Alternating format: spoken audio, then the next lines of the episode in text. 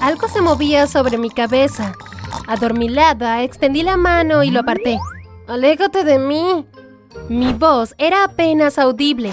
Tenía tanta hambre. Anoche había sido una mala noche. El señor Rossi, el dueño del restaurante Rossi, nos dijo que no quedaba mucha comida, así que mis amigas y yo tuvimos que compartir un par de panes y un plato de ensalada. Una ráfaga de agua fría me golpeó en la cara. Carla, ¿por qué hiciste eso? Genial. Los chicos de West Valley habían vuelto. Aunque le des una ducha, ella apesta. Me levanté para irme, pero me resbalé y caí. Carla y sus amigas se rieron como siempre lo hacían cuando me veían por la calle. La mayoría vivían en West Valley, un barrio rico al otro lado de la ciudad. Yo vivía en esquinas y callejones oscuros. Vámonos, Carla. Lucas, el novio de Carla, tomó su mano. No los culpé por burlarse de mí. No había lavado mi cabello en semanas. Y mi ropa estaba cubierta de manchas de grasa. Yo era un blanco fácil. Oye, ¿estás bien? Lucas había vuelto. ¿Estoy genial? Nada como una ducha fría para empezar el día. Siento mucho lo de Carla. Te traje esto. Me entregó una bolsa de papel marrón. Olía tan bien. Oye, Elena, ¿acaso ya tienes novio? Ah. Carlos, uno de los chicos mayores de mi grupo, apareció a la vuelta de la esquina. Lucas parecía aterrorizado por Carlos, quien era al menos el doble de su tamaño. ¿Qué tienes ahí? Huele delicioso. Puedes tenerlo, Carlos, simplemente no le hagas daño. Cuando me di la vuelta, Lucas se había ido. Antes de continuar con mi historia, dale me gusta a este video y suscríbete a nuestro canal. Además, presiona la campana de notificación para que no te pierdas más historias como la mía. Sí que hay muchas historias. Mira, es la pestosa Elena. ¿Dónde está tu novio? Carlos y los demás se rieron. Tienes una gran bocota, Carlos. Había pasado una semana desde mi encuentro con Lucas y sus amigos. ¿Escuchaste? El alcalde está organizando una recaudación de fondos en Rossi. Apuesta que habrá muchas obras. El señor Rossi dijo que no nos quería allí. ¿Y qué? ¿Dónde planea llevarse toda la comida que sobre? A mi modo de ver, le ayudaremos a limpiar. No podía discutir con esa lógica y tampoco podía discutir con el estómago vacío, así que seguía a Carlos y a los demás. Cuando nos acercábamos al callejón detrás de Rossi, escuchamos gritos. ¡Mira! Creo que lo están robando. ¡Rápido! Escondámonos detrás del contenedor de basura. Una dama con un traje de pantalón caro y joyas aún más caras estaba agarrando su abrigo de piel alrededor de sus hombros. Un hombre enmascarado le demandaba a gritos.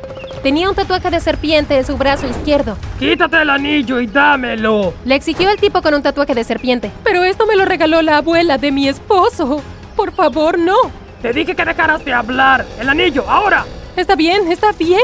Puedes tenerlo. Dijo entre lágrimas mientras se lo quitaba. Por favor, déjame ir ahora. La puerta trasera del restaurante se abrió, sorprendiendo al hombre enmascarado. Cuando pasó corriendo junto a nosotros, dejó caer algo. Lo levanté y vi que era un anillo. Me levanté y corrí hacia la mujer. Oiga, señora, encontré su... Aléjate de mí. Pero yo solo... Un coche de policía entró en el callejón. ¡Elena, corre! Carlos gritó mientras todos nos alejábamos como ratas. Temprano a la mañana siguiente fui a Rosy. El portero me detuvo antes de que pudiera llegar a la puerta. No estoy aquí para causar problemas, estoy aquí para devolver esto. Le ofrecí el anillo para que lo viera. En ese momento se nos unió el señor Rossi. ¿De dónde sacaste eso? Pertenece a la mujer que fue atacada aquí anoche. El hombre que la asaltó lo dejó caer mientras corría. Encontraste el anillo de Julia. Su esposo estará muy contento. Mira, acaba de llegar. Un todoterreno negro se detuvo y salió un hombre de pelo blanco. Yo esperaba que me pidiera que me fuera, pero el señor Rossi me sorprendió al presentarme a este hombre. Buenos días, señor Whitecar. Elena tiene algo que pertenece a Julia. El hombre me miró con cierto recelo. Tengo el anillo de su esposa. Extendí mi mano hacia él, pero él dio un paso atrás. El señor Rossi tomó el anillo de mi mano y lo puso en un pañuelo y luego se lo entregó al señor Whitaker. Repitió lo que le había dicho anoche al ladrón. Este anillo perteneció a mi abuela. Julia se sentirá tan aliviada y feliz. Muchas gracias. Sacó su billetera y me entregó algunos billetes de 100 dólares. Pero, señor, esto es demasiado. Es lo mínimo que puedo hacer. Por favor, tómalo. Agarré el dinero y estaba a punto de salir corriendo cuando recordé algo. Señor, el atacante tenía un tatuaje de serpiente en su brazo izquierdo. Julia no le dijo eso a la policía. Debe haber tenido tanto miedo que no se dio cuenta. ¿Te importaría venir a mi casa? El detective del caso se reunirá con nosotros ahí. Cuando dudé, sonrió. Solo tomar unos minutos, lo prometo. Pero ¿cómo llegaré a su casa? Tal vez mi coche sea la solución. Miré mi ropa y negué con la cabeza. Está bien, el auto no está tan limpio de todos modos. Asentí con la cabeza mientras entraba regañadientes. El coche estaba impecable. Quería volver a salir, pero ya era demasiado tarde. Ya estábamos en camino. Cuando llegamos a la casa del señor Whitaker, me quedé boquiabierta. Vivía en un maldito palacio. Espera aquí, déjame buscar a nuestra ama de llaves. Unos minutos más tarde salió una mujer bajita y recordeta que vestía un delantal de cocina. Tú debes ser Elena. Yo soy Penélope. Es un placer conocerte. Ven conmigo. Penélope me llevó al lavadero de los Whitaker. Aquí deberías estar bien. Te traeré algo de ropa y comida para que puedas comer y limpiarte. Vuelvo enseguida. Una ducha, ropa limpia y comida sonaban como el cielo. Penélope, ¿murió algo aquí? Porque apesta. Lo siento, señora Whitaker. Es un... Elena, ¿estás aquí? Salí de mi escondite detrás de una lavadora. Julia era hermosa. La luz en la parte trasera del restaurante de Rosy no le hizo justicia. Tú, te conozco. ¿Qué estás haciendo en mi casa? El señor Whitaker me pidió que viniera para contarle al detective lo que yo vi anoche. También le di su anillo. Julia caminó hacia mí con los brazos sobre el pecho. ¿Y qué es lo que crees que viste? Ya le dije todo a la policía. Puedes irte ahora. No realmente todo. ¿No quieres encontrar a las personas que te atacaron? ¿Cómo te atreves? Me estremecí y me cubrí la cara. ¿Qué está pasando aquí? ¿Lucas? ¿Elena? ¿Ustedes dos se conocen? Esperen hasta que le diga a tu padre que han entrado de nuevo en ese callejón infestado de ratas. Déjame en paz. ¿No tienes cachorros para patear? Te he dicho que no me hables así. Yo soy tu madre. No, no lo eres.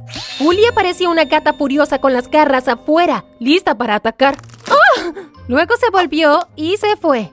No pude evitar reírme.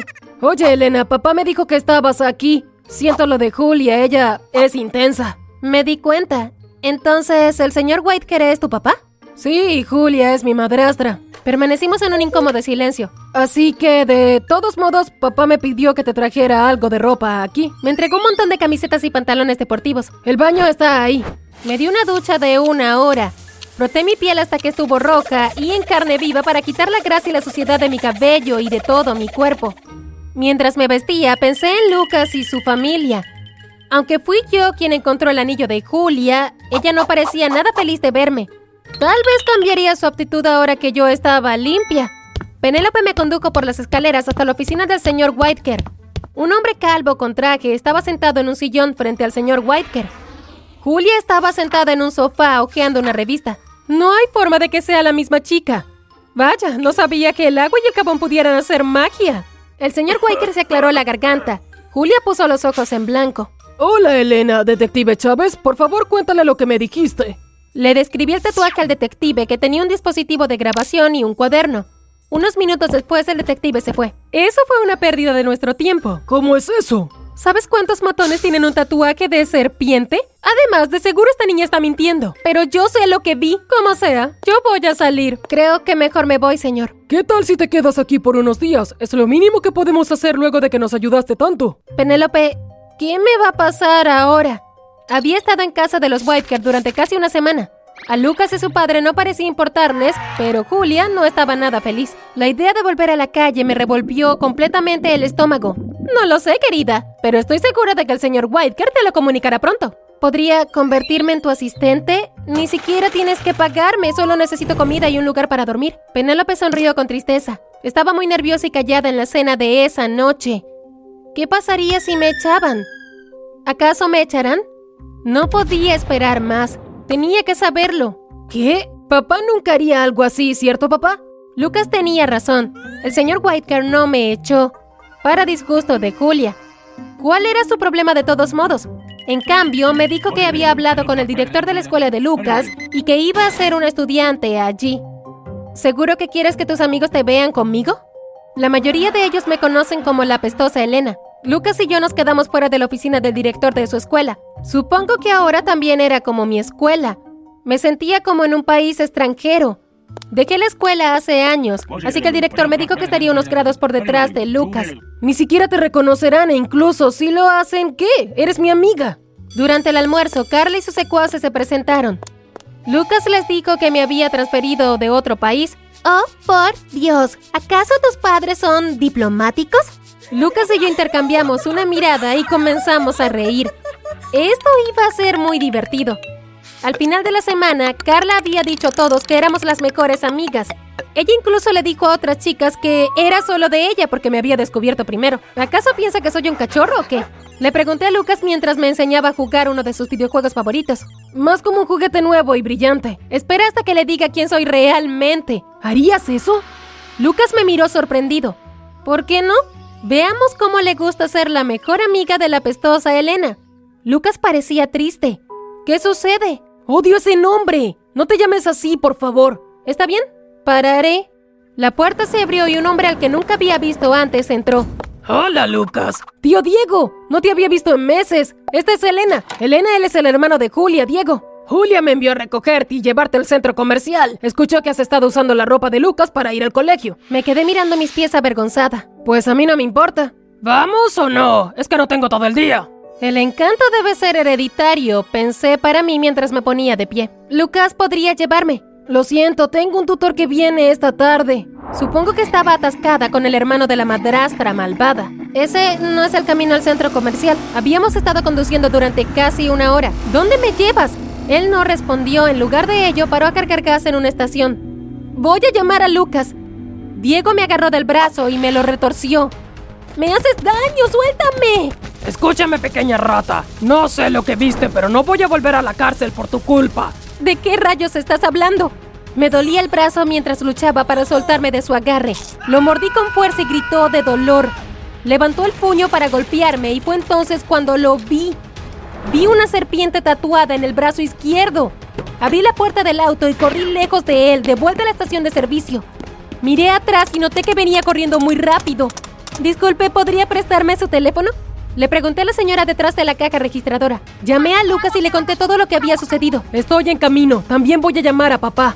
Diego fue arrestado más tarde ese día. Confesó haber agredido a Julia y eso no fue todo. Le dijo a la policía que Julia fue quien le pidió que lo hiciera. No puedo creer que Julia planeó su propio ataque. ¿Por qué rayos haría eso? Lucas y yo estábamos en la cafetería de la escuela almorzando unos días después. El anillo de mi papá, por supuesto, vale millones. Diego iba a venderlo. Papá está muy enojado con ella. Por eso nunca me agradeció, porque yo arruiné su plan de vender el anillo. Por favor, dime que no es verdad. Carla se acercó a nuestra mesa. Por favor, dime que no eras... Bajó la voz. La apestosa Elena. Ella hizo una mueca. Carla, déjala en paz. Está bien, Lucas, tranquilo. Sonreí mientras me levantaba. ¿Todo mundo? Tengo algo que decirles. La mayoría de ustedes me conocen como Elisa, pero hace unas semanas me puse un nombre diferente. Chicos, yo soy la pestosa Elena. Alguien dejó caer su plato. Oh, y oye Carla, gracias por el lápiz labial que compartiste conmigo la semana pasada. ¿No te alegra que ya no huela tan mal? Me voy a enfermar. Carla salió corriendo de la cafetería. Me volví a sentar y seguí comiendo mi almuerzo. Lucas negó con la cabeza y sonrió. Unas semanas más tarde, el señor Whitecar nos llevó a Lucas y a mí a almorzar en Rossi. El señor Rossi se unió a nosotros. Así que, Elena, hablé con el alcalde esta tarde sobre tu brillante idea de convertir nuestras obras en comidas para alimentar a los niños de la calle. Él está de acuerdo. Y un donante anónimo también se presentó y entregó su almacén para que se usara como centro comunitario. Todos miramos al señor Whitecar. Donante anónimo, ¿no es así? Todos sabemos que fuiste tú. El señor Whitecar sonrió. Culpable.